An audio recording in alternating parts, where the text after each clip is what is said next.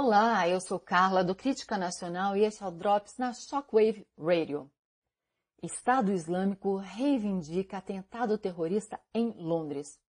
O autor do ataque terrorista ocorrido neste domingo, dia 2 de fevereiro, na região de Streatham, em Londres, identificado como Sudit Aman, havia sido libertado da prisão há uma semana, depois de cumprir metade da pena por posse e distribuição de material terrorista islâmico. Ele estava sob vigilância policial.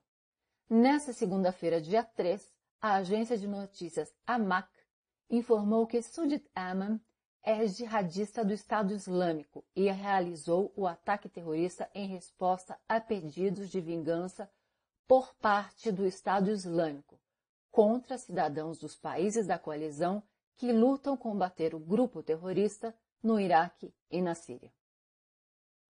E fiquem ligados, a qualquer momento voltamos com mais um Drops para vocês.